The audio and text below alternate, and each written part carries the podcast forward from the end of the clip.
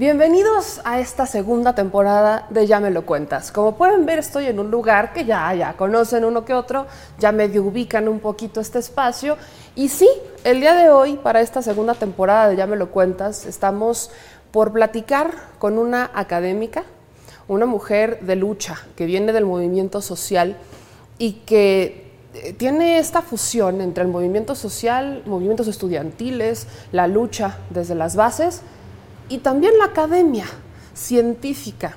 De hecho, yo hace poco me enteré que ella este, tiene una especialidad en energía y cambio climático. Nos enteramos justo cuando se da esta, esta discusión de la reforma eléctrica.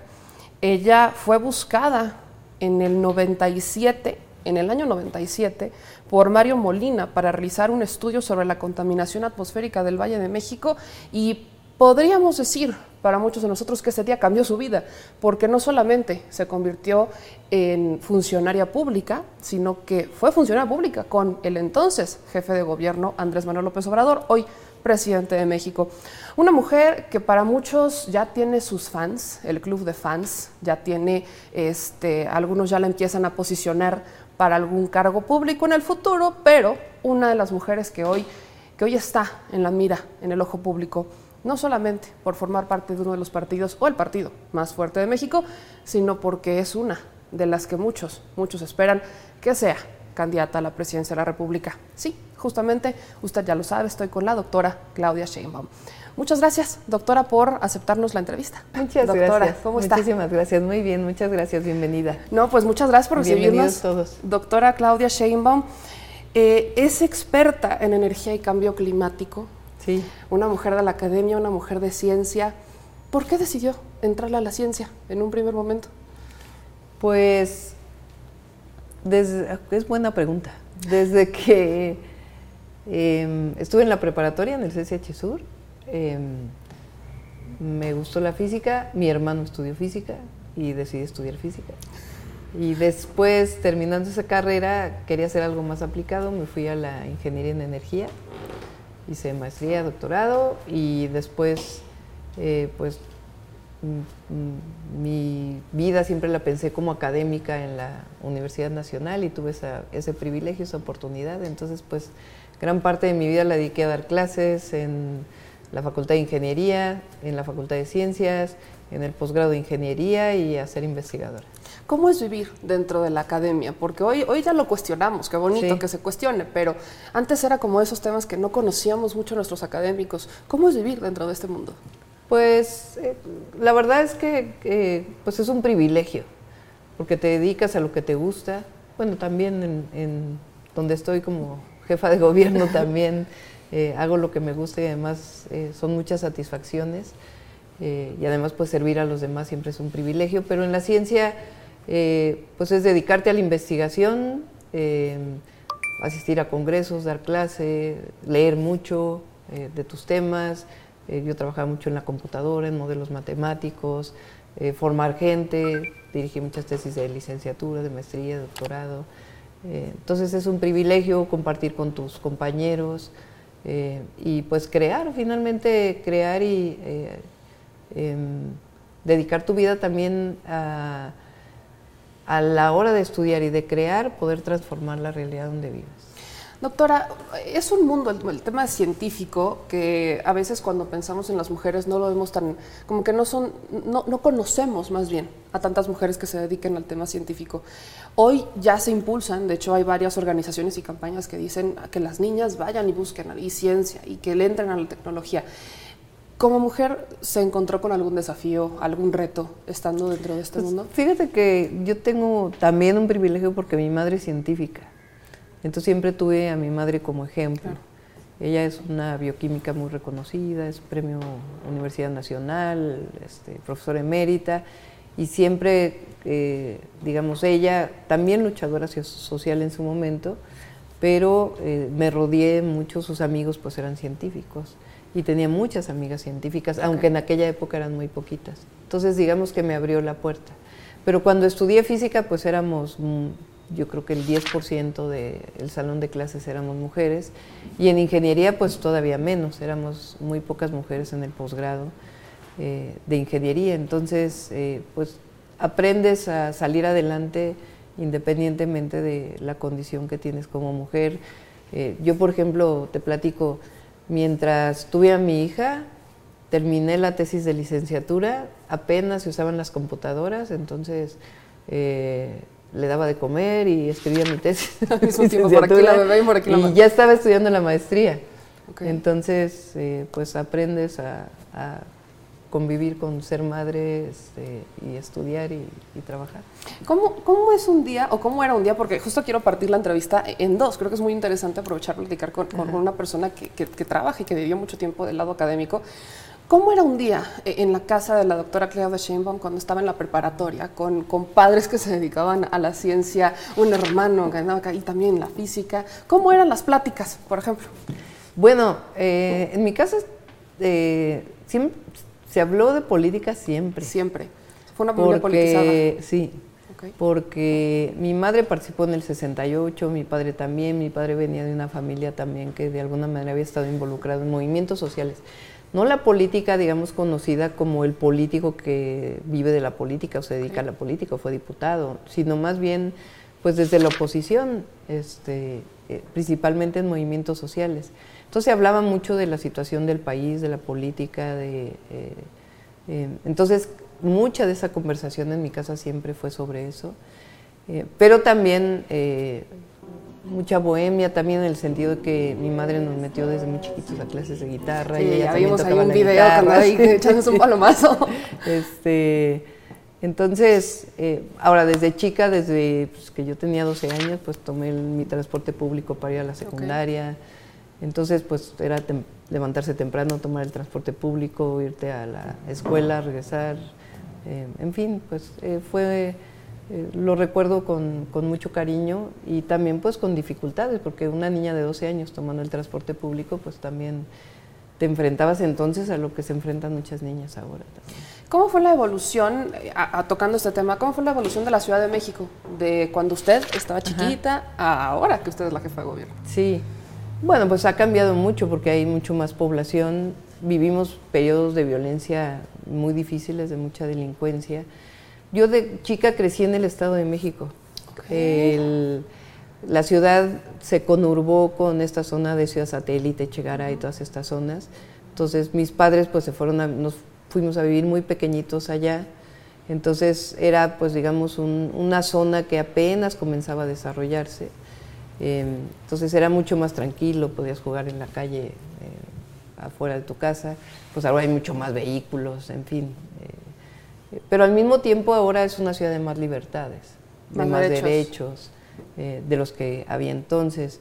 Yo crecí a los 15 años en el primer movimiento que participé, pues este, pegabas un cartel y le corrías porque la policía te perseguía. ¿Tenía miedo cuando em, participó en esos movimientos sociales?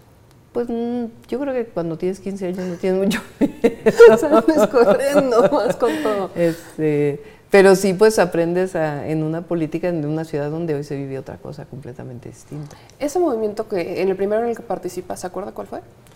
Bueno, el primero que participé en el, eh, en el CCH fue un movimiento de rechazados. Es decir, yo había sido aceptada en el CCH, pero había otros jóvenes que no habían sido aceptados y nosotros pues luchábamos con ellos para que pudieran ser aceptados en la universidad.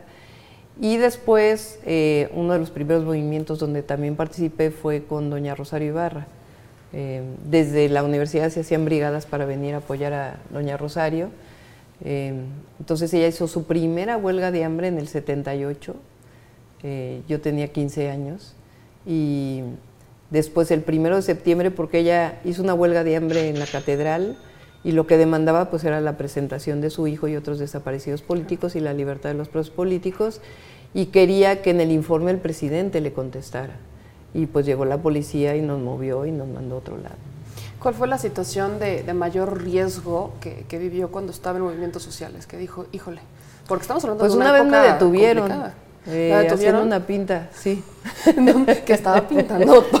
sí, haciendo una pinta, este, nos detuvieron, nos llevaron ahí a un, a un ministerio público eh, y llegó doña Rosario a sacarnos de ahí. ¿Y qué le decían sus papás? Pues es, Pues mis papás habían participado, entonces cuando, cuando se enteraron. La generación sigue. Pero pues era por motivos políticos, eso ya no existe ahora, ya no hay persecución por motivos políticos. Doctora, de, estos momentos que usted vivió en su juventud, participación en movimientos sociales, ¿qué rescató de esto para ahora que está al lado de la política para intentar resolverlo, porque hay muchas cosas que, seguían pasando. Los rechazados, por ejemplo, en las universidades seguían dándose todavía, sobre todo eh, de, los jóvenes. Hay un programa aquí en, la Ciudad de México que fue muy polémico porque dejó de darles eh, becas solamente a niños talentosos para dárselos a, niños en general. Entonces, ¿Cuáles fueron algunos momentos de la vida que dijo, ahora ya tengo el poder para solucionarlos? Pues yo creo que a mí me marcó mucho el movimiento estudiantil, ¿no? Y también el movimiento eh, con, el presidente López Obrador. ¿En qué sentido? el primero, pues, por el derecho a la educación. Y ahora te platico algunas cosas que hemos hecho en la ciudad. Y el otro, pues, es por la democracia y la justicia social. Entonces eso te marca permanentemente. Y cuando llegas a un puesto de elección popular como el que yo tengo, donde tienes la posibilidad de hacer cosas, pues lo que hemos hecho aquí es una beca universal para niños y niñas, más preparatorias y dos universidades públicas. Entonces, claro que si yo luché porque no hubiera rechazados, pues yo estando en la jefatura de gobierno, tengo que hacer todo para desarrollar la educación como un derecho, para que no haya más rechazados. Hoy 38 mil jóvenes casi estudian en universidad cuando antes no tenían la oportunidad. Es la Universidad Rosario Castellanos y la Universidad de la Salud, que son dos universidades que creamos. Y al mismo tiempo, eh, pues hemos ampliado eh, libertades democráticas en la ciudad luego se olvida, pero el periodo de Mancera fue terrible en la Ciudad de México, no solamente por la corrupción, por la frivolidad con la que se gobernó, sino también hubo represión. Aquellas movilizaciones por los 43 eh, desaparecidos en donde em, yo recuerdo todavía como jefa delegacional de Tlalpan vinimos a una movilización y salía la policía a perseguir a cualquiera. Entonces, eso ya, no, ya eh, es cosa del pasado en la ciudad. Y es cosa del pasado porque uno tiene la convicción. Yo llegué a la ciudad y desapareció el cuerpo de granaderos, que era la primera demanda del movimiento estudiantil del 68. Y creamos un cuerpo de mujeres ateneas muy preparadas que en realidad hacen un trabajo de contención, no de represión. Pues eso es lo que me ha marcado mi historia y lo que se refleja en esa historia y en lo que uno tiene como convicción de lo que debe ser una sociedad más justa. Doctora, ahorita tocó el tema de Mancera creo que bien lo dice, se ha olvidado, hoy es senador y, parece que, pasó de noche su administración para muchas cosas. ¿Considera que Mancera tiene pendientes con la justicia? Pues eh, digamos que fue una eh, administración muy corrupta. Aquí la Fiscalía General de Justicia de la ciudad tiene carpetas de investigación para varios exfuncionarios. Eh, pero uno cuando dice, pues lo que hay que mostrar pues son las pruebas, ¿no? Pero ahora, por ejemplo, se destapó todo el tema del cártel inmobiliario en la alcaldía Benito Juárez, que es terrible, o sea, es violar los usos de suelo en la ciudad, es decir, que si eh, hay un edificio que solamente puede construirse de cinco pisos, pues les regalan dos pisos de más en el permiso, a cambio de qué, de, regalo de departamentos para este, personas que trabajaban en la delegación. Entonces, ¿por qué se dio eso? Eh, pues porque había un gobierno que solapaba todo eso. Hablando de corrupción, doctora Sheinbaum, también uno de los temas que más ha impactado México no solamente es la corrupción, sino el tema justicia, la impartición de justicia. Si bien no es algo que pueda hacer como tal el Ejecutivo, sí es un tema que cuando llega la cuarta transformación o que pensamos en izquierda, inmediatamente decimos, bueno, aquí es donde podría estar el cambio. Hemos visto, algunos cuestionamos que en algunos temas eh, vamos lentos en materia de justicia, pero ¿usted cómo calificaría? Eh, ya dentro de la cuarta, dentro de la cuarta transformación, perdón, ¿cómo califica la justicia? ¿Hay avances? ¿No hay avances? ¿Vamos lento? Yo creo que hay avances, pero sí falta todavía. Eh, para llegar a cero impunidad, lo que cambia hoy es que no hay un ejecutivo desde el presidente de la República que, busque la impunidad o que busque tapar delitos o que busque arreglar eh, en lo oscurito problemas. O sea, hay un presidente de la República que dice que se haga justicia y hay una fiscalía y hay un poder judicial que tiene que hacerlo y hay eh, la detención y todo lo que tiene que existir en, relación principalmente a la delincuencia. Pero en relación también a otros temas, pues tú no ves un presidente que esté eh, tratando de tapar lo que ocurrió o lo que ocurre. Eh, y esa es la gran diferencia, antes pues se inventaban, buscaban arreglar en lo oscurito, había dinero de por medio, eso ya no existe. Y eso es un gran avance. Ahora, todavía tiene que haber mucho mayor crecimiento de las instituciones de justicia, tanto del Poder Judicial como de la Fiscalía General de Justicia. Rumbo al 2024, eh, ¿qué se debería de enfocar el Ejecutivo, quien sea, en materia de justicia? ¿Cuál debería de ser esa acción que quizás ahorita no dio tiempo, pero que sí debería tomarse en cuenta? Yo lo que te puedo poner de ejemplo es lo que hemos hecho en la ciudad. aquí en el Gabinete de Seguridad, eh, por ejemplo, en el Gabinete de Seguridad Nacional no está el fiscal general. Es una decisión que toma el presidente para demostrar en efecto que hay una autonomía. Aquí nosotros consideramos que hay autonomía, pero es importante que haya coordinación. Entonces la fiscal general de justicia está en el gabinete de seguridad, inclusive el presidente del Poder Judicial del Tribunal Superior de Justicia viene dos veces a la semana al gabinete de seguridad. Eh, es otro poder, tiene toda la autonomía, pero dije, a ver, aquí hay responsabilidad de todos para hacer una ciudad más segura. Entonces, eh, él sabe y él orienta también, no en casos específicos, porque eso sería incorrecto, porque son dos poderes distintos, pero sí ayuda a decir la Fiscalía es que eh, tienen que construir las cosas de una manera distinta, ayuda a las capacitaciones, a la formación, de tal manera pues que haya eh, menor impunidad. y, quiero insistir con esto, aquí en la Ciudad de México se toma este modelo, ¿considera que a nivel federal pudiera tomarse ese modelo? Digo, en, la parte pues, Hay que ver, digo, siempre son distintos un poder estatal o la ciudad, que no es Estado, pero es una entidad, eh, que un poder federal. Y eh, pues habría que ver si, si es conveniente que en un gabinete de seguridad estuviera el fiscal general de justicia o la fiscal general de justicia, por ejemplo, en su momento, eh, de tal manera que hubiera mucho mayor coordinación. ¿Abrazos no balazos funciona en la Ciudad de México? Sí, aquí lo que hemos hecho es no, dejarle todo al gobierno federal.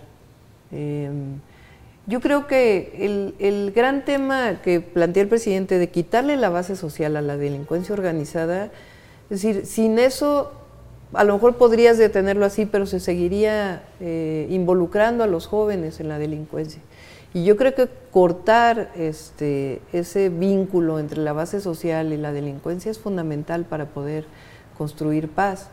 Eh, ahora, en la ciudad, ¿qué es lo que hemos hecho? Pues no decir, bueno, hay delincuencia organizada, sí hay delincuencia organizada. Es solo un problema del presidente, de la Guardia Nacional, de la secretaria Rosa Isela, del fiscal general. No, también es problema de la ciudad. Entonces, lo que hemos hecho es a través de delitos del fuero común, pues generar las condiciones para poder hacer detenciones eh, de personas que están generando violencia en la ciudad y al mismo tiempo desarrollar también nosotros un programa de atención a las causas. O sea, el presidente tiene jóvenes construyendo el futuro. Nosotros tenemos un programa que se llama Barrio Adentro, donde vamos a las colonias y eh, atendemos a las familias eh, a través de un programa integral. Tenemos un programa que se llama Jóvenes Unen al Barrio, en donde hemos rescatado yo creo que a más de 3.000 jóvenes de la delincuencia. Entonces, el asunto aquí es no esperar a que los demás lo hagan, sino que también involucrarnos en el proyecto.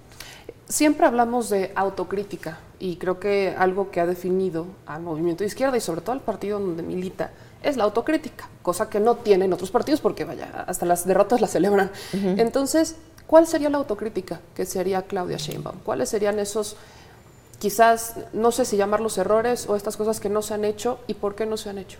Hemos hecho muchas cosas en la ciudad que a lo mejor necesitamos comunicarlas de, mejor manera para que se conozca lo que hemos hecho en la ciudad, en el resto del país. Eh, difícilmente un político te va a decir, me, por, qué razón? No es porque uno sea soberbio, ni mucho menos, sino porque hay este, una oposición. Y en nuestro caso yo sí te puedo decir que eh, a mí me interesa que se conozca mucho más lo que hemos hecho en el gobierno de la ciudad. ¿Cómo la ha tratado la prensa al respecto de eso? ¿Cree que la prensa ha sido justa con lo que se ha hecho en la Ciudad de México? Pues ¿O que la prensa actúa? No, bueno, la, prensa en general este, no, es imparcial en la mayoría de los casos en nuestro país. Em, yo creo que aquí lo importante es generar las, las condiciones para que no sea a través de los medios. Antes, cuando no había redes sociales, tu única manera de comunicarte era o el, este, de manera directa, eh, el casa por casa, que eso es... Este, eh, ¿Usted fue casa por casa? Yo fui casa por casa y aquí tenemos este, también los compañeros de participación ciudadana que siguen yendo casa. por casa a informar. Pero las redes sociales, ¿qué ventaja te dan? O la mañanera del presidente, ¿qué ventaja te da? Pues que no requieres un medio, hay una comunicación directa a través de una plataforma. Y eso, eh, la verdad que es eh, indispensable y además por eso se habla de las benditas redes sociales. ¿Qué tanto se apoya Claudia Sheinbaum en las redes sociales, personalmente? Porque vaya, hemos visto N cantidad de bots, N ah, cantidad de club no, pero hay de todo. Me encantan las redes sociales. Yo vengo de allá y son benditas y maravillosas, pero tienen su Ah, no, y además. Tienen su eh, magia. Sí, no, y además también hay de red social a red social, ¿no? ¿Cuál es la red social favorita de Claudia Sheinbaum? Pues yo creo que el Facebook sigue siendo. Este, ¿La que más usa? Pues sí. Eh, ahora, Twitter, pues es una cosa tremenda, ¿no? Porque hay una cantidad de bots. Bueno, no la quiso ni comprar este. por, la, por la cantidad de bots que tiene el Twitter, ¿no? Eh, porque sí es una red social de, muchos odios y además que se esconden en el anonimato, ¿no? Yo creo que eso, eh, digo, se usa, pero no me parece que sea correcto. Y sobre todo cuando se está engañando y utilizando la compra de, este, de personas que no existen para poder criticar a una, a una persona, ¿no? Y el odio que se genera, ¿no? La discriminación, el, yo creo que eso siempre es sancionable. Por supuesto que hay libertad de expresión, pero es sancionable en ese sentido. Yo, yo al respecto de eso, doctora, yo, yo, quiero justamente aprovechar el espacio porque en algún momento, yo en 2017, siempre lo he dicho, yo, yo no estaba dentro del lado o no veía con claridad qué es lo que pasaba dentro de las izquierdas y yo realizaba críticas. Y la neta es que sí me arrepiento de una que otra y, quiero, sí quiero ofrecerle una disculpa particular de una que salió ahí, pero yo sí creo que la gente puede cambiar. Y al respecto de eso, aprovechando que, que ya se lo, se lo comento, porque sí, la neta es que uno las, uno las sufre, hermanos. Pero, ¿cuál le ha dolido? ¿Hubo alguna crítica o hubo algo que se cocinara dentro de las Cuando se meten con tus mm. hijos, pues digo, eso este, pues, es algo, pues sí. Pues sobre todo cuando son calumnias, son mentiras, son... Entonces, pues digo, las madres somos madres, este, por encima de todo, ¿no? Entonces, ¿Cómo, ¿Cómo, la vivió cuando fue crítica particularmente en, el tema de, de, sus hijos, su hija, de hecho? Este, pues una mentira, una calumnia, una barbaridad, cuando ella pues es una chica que por su propio esfuerzo ha llegado hasta donde está. Eh, entonces yo creo que, como dice el presidente, métanse conmigo, no, no se metan con mis hijos. ¿Por qué? Y es muy vil, muy... Eh, eh, em, no se vale, pues. Pasaron dos acontecimientos en su carrera política que fueron quizás los acontecimientos más sonados y dolorosos. Cuando estuvo en, Tlalpan, el Repsamen, y ahora en la Ciudad de México, la línea 12. Estos dos acontecimientos, de alguna manera, pesan sobre la doctora Claudia Sheinbaum, pesan en su vida personal, en su vida profesional. Mira, eh, en los dos casos yo tengo la conciencia tranquila. Eh, porque actuamos como deberíamos actuar. yo creo que cuando vives una tragedia eh, como esa y hay víctimas eh, involucradas en el REPSA, en el caso de niños, en el caso de la línea 12, eh, cuando hay víctimas que fallecieron y hay familias pues que están dolidas, yo creo que lo que siempre debe de guiarte es las víctimas y la justicia. Si tú te mueves en ese marco, nunca te vas a equivocar.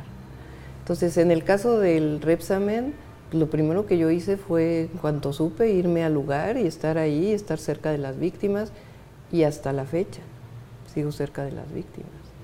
En el caso de la línea 12, lo mismo. Es decir, eh, estar cerca de las víctimas siempre por encima de todo. Eh, acercarte y dar todo lo que tienes, eh, tú y tu gobierno, y orientar para que así sea.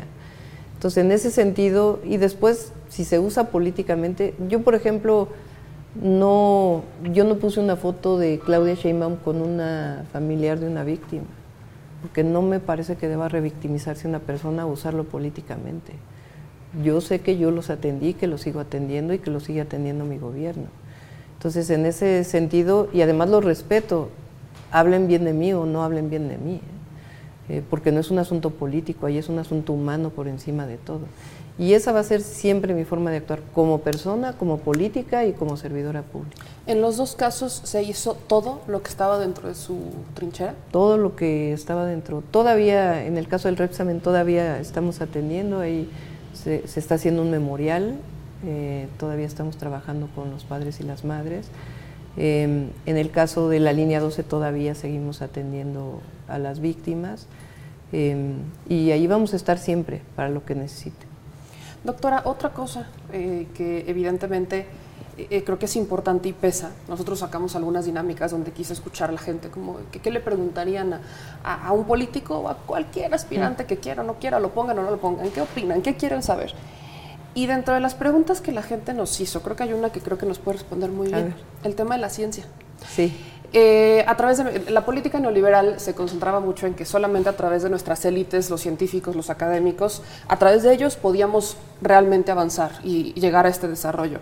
Pero en México creo que eso no funcionó muy bien. Entonces, ¿cómo pudiera la ciencia realmente impactar en las necesidades profundas de México? ¿Cómo pudiéramos a través de nuestros científicos, a través de nuestros académicos, resolver problemas como la pobreza, por ejemplo. ¿Qué ha faltado que no se ha implementado para llegar a ese punto en donde realmente la ciencia esté enfocada en resolver los problemas, sino enfocada en ayudar a los empresarios, como bien se mantuvo mucho?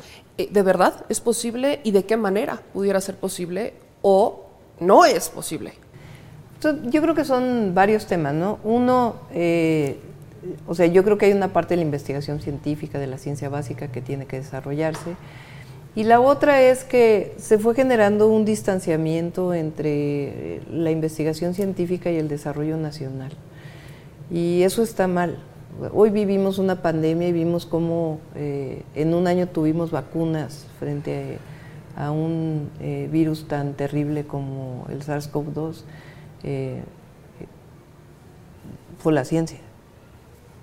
La ciencia para las farmacéuticas eh, tú tienes, em, si tú tuvieras un desarrollo científico en el país que pudiera haber desarrollado esas vacunas en un momento tan difícil y que no necesariamente las que hubieran salido beneficiadas son las grandes farmacéuticas, pues ahí tienes un ejemplo claro. Pero así como ese hay muchos otros. Eh, por ejemplo, nosotros trabajamos muchísimo con, digo, yo soy investigadora del Instituto de Ingeniería de la UNAM todavía, aunque tengo licencia, pero trabajamos mucho con el Instituto de Ingeniería o con otras eh, instituciones. Te pongo algunos ejemplos. Con el Instituto de Ingeniería estamos haciendo una planta en, que transforma basura orgánica en electricidad y pellets de carbón vegetal. ¿Qué ventaja tiene eso? Si logramos hacerlo todavía más grande, eh, en vez de carbón mineral que produce gases de efecto invernadero que provoca el cambio climático, si quemas carbón vegetal no se produce porque es eh. Eh, es decir, hay un, hay un ciclo en, en, la basura orgánica que no provoca los gases de efecto invernadero que provoca el carbón mineral. Ahí tienes un ejemplo de lo que se podría hacer. Nosotros en la pandemia hicimos también con distintos investigadores una mascarilla eh, con las mismas características de las mascarillas que se necesitaban para los médicos. La desarrollamos nosotros, nos vinculamos con una pequeña empresa y prácticamente todas las mascarillas que se usaron en los hospitales de la ciudad fueron de eso. ¿Qué es lo que ha pasado? En las universidades el problema es que se generó un esquema de investigación donde lo importante es publicar como un fin en sí mismo. Y entonces te miden este, tu salario Depende de la cantidad de publicaciones que tienes.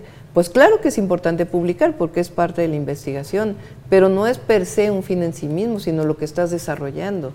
No hacer 10 artículos, a lo mejor podrías hacer 3. Y el problema es la evaluación, cómo se va construyendo.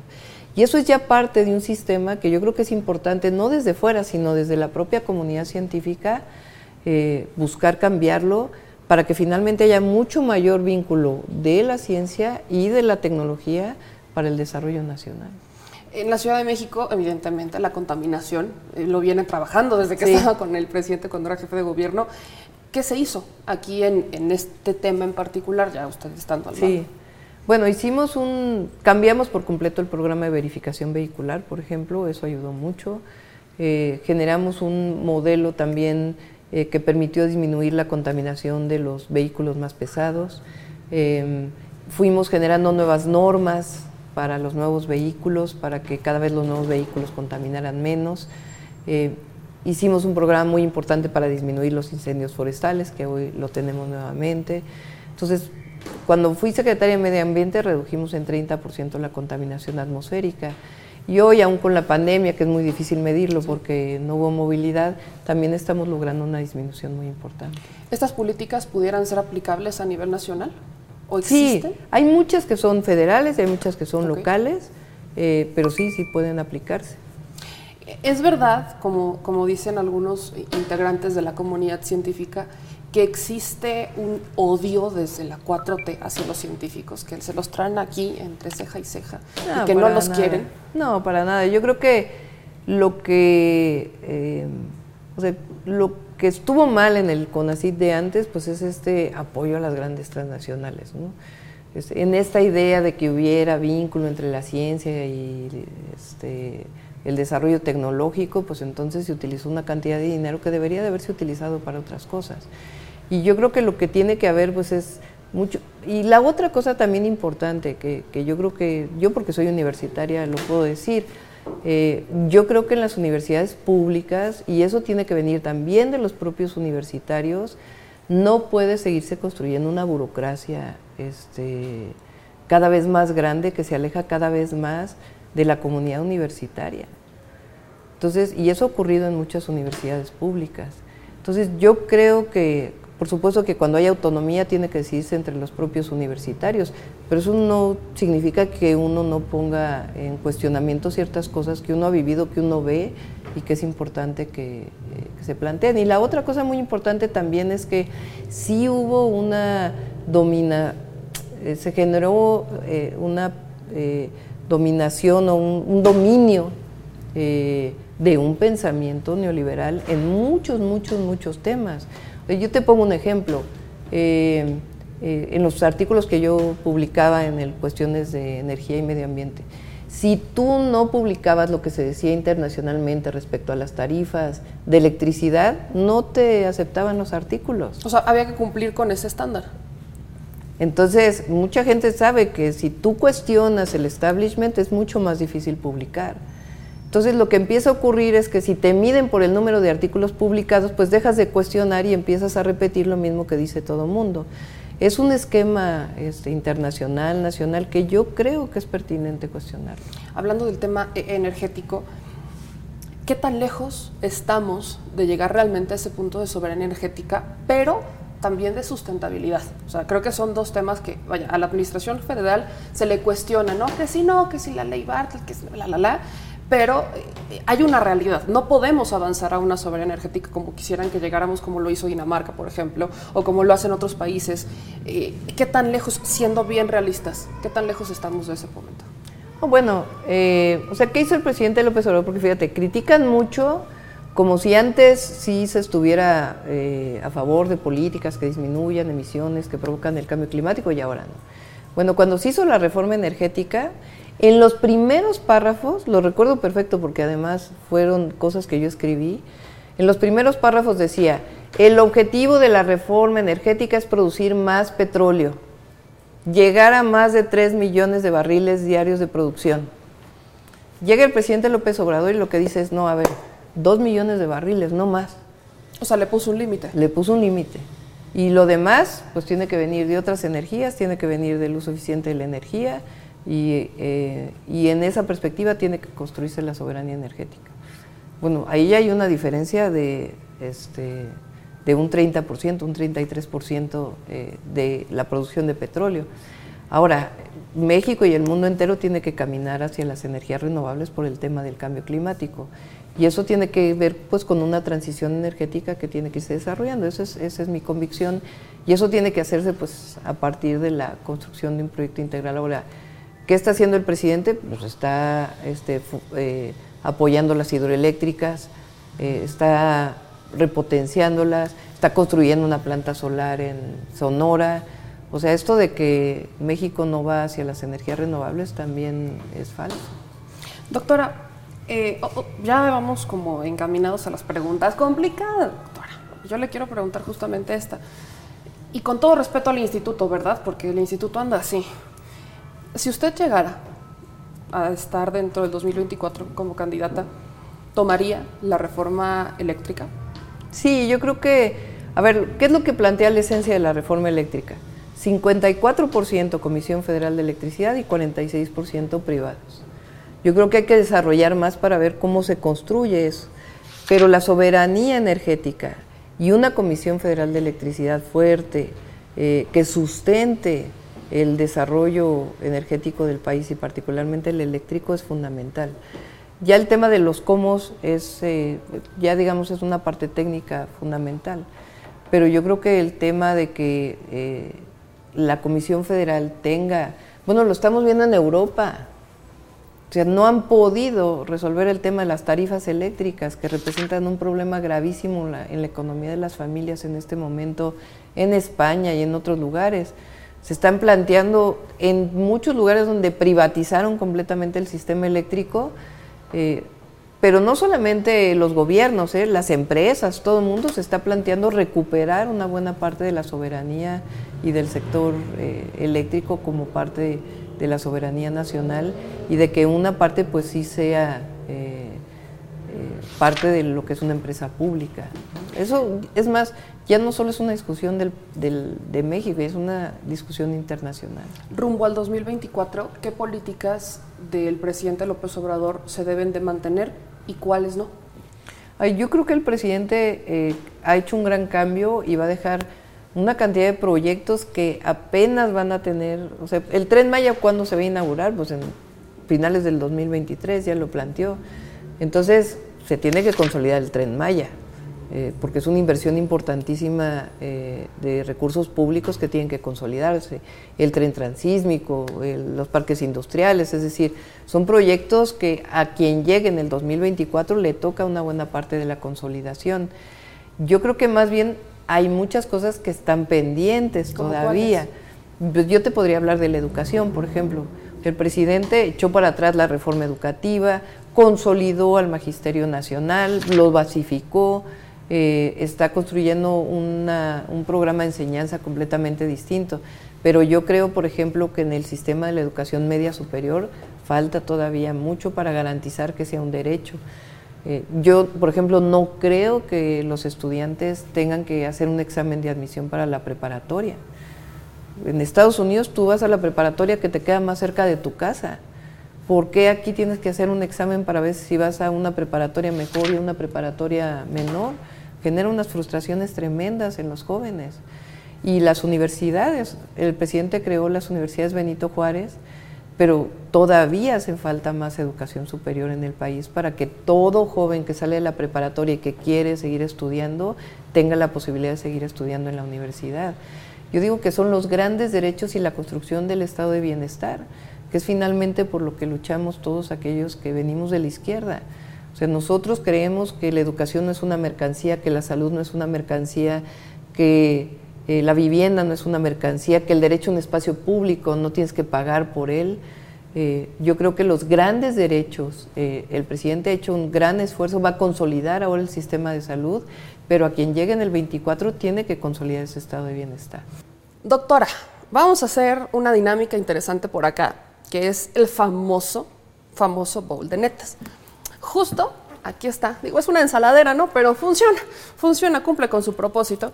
Juntamos algunas preguntas, algunas preguntas de la gente, algunas preguntas que nos hicieron este, a través de dinámicas en nuestras redes sociales y pues vamos a ver con qué nos salen. Están sorteaditas, están sorteaditas y pues ahora sí que disculpe la letra, doctora, pero agárrele, agárrele. Tan, tan, tan. Disculpe la letra, ¿eh? porque sí tenemos una letra que está para llorar, como si no hubiéramos ido a la escuela. Si gana en 2024 va a vivir en Palacio Nacional. Yo quisiera seguir viviendo en mi departamento. ¿Se, quedaría en su departamento si fuera posible? Si, fuera posible, sí me quedaría en el departamento, porque queda lejos de Palacio Nacional. No, ahí va, una, una interesante. ¿Y qué pasará con Palacio Nacional, por ejemplo? Bueno, ya vamos a ver. a ver, vamos para la siguiente. Me siento como la tómbola. Ay, así va.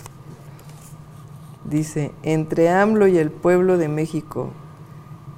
¿Qué dice? ¿En dónde descansa su lealtad? Pues la gran virtud que tenemos es que tenemos un presidente que representa al pueblo de México, a la mayoría del pueblo de México. Entonces, no tendrá que, si, si en algún momento tuviera que elegir... no, pero pues yo creo que es el pueblo de México, Cuando te elige el pueblo, pues te debes al pueblo. Ah. Pero la gran virtud es que tenemos hoy al pueblo representado en su gobierno, el gobierno representado en el pueblo. A ver. Vamos por las últimas. ¿Qué propone para solucionar y castigar el maltrato animal? Bueno, aquí es un delito. En la Ciudad de México. Sí.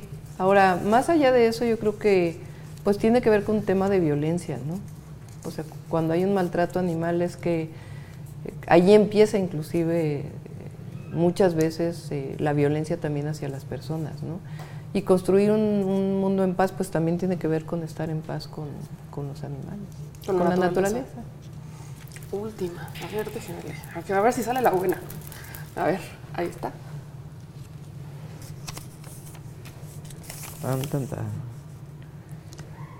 ¿Por qué su insistente intención de servirnos? Pues porque ser servidor público significa servir al pueblo. Pero además hay yo creo que la mayor satisfacción que puedes tener aquí, por ejemplo, una gran alegría que yo tuve fue el día en que se me salieron las lágrimas. El día que eh, le dimos, fuimos a, a, darle a 400 estudiantes que acaban de salir de la carrera de la Rosario Castellanos. Imagínate esa satisfacción. Que tú de niño, o sea, de joven luchaste por, por el derecho a la educación, eres jefa de gobierno, tuviste la oportunidad de crear una universidad y ves 400 jóvenes felices porque lograron acabar este, su carrera universitaria, ahí sí se plasma la convicción de que la educación es un derecho y transforma a las personas. En algún momento Claudia Sheinbaum pensó estar aquí sentada siendo jefa de gobierno con miras a pues estar quizás dentro de la terna. Así que si dices, cuando yo era niña decía yo quiero ser, presidenta, en, algún momento ya dijo, así quiero, ¿no?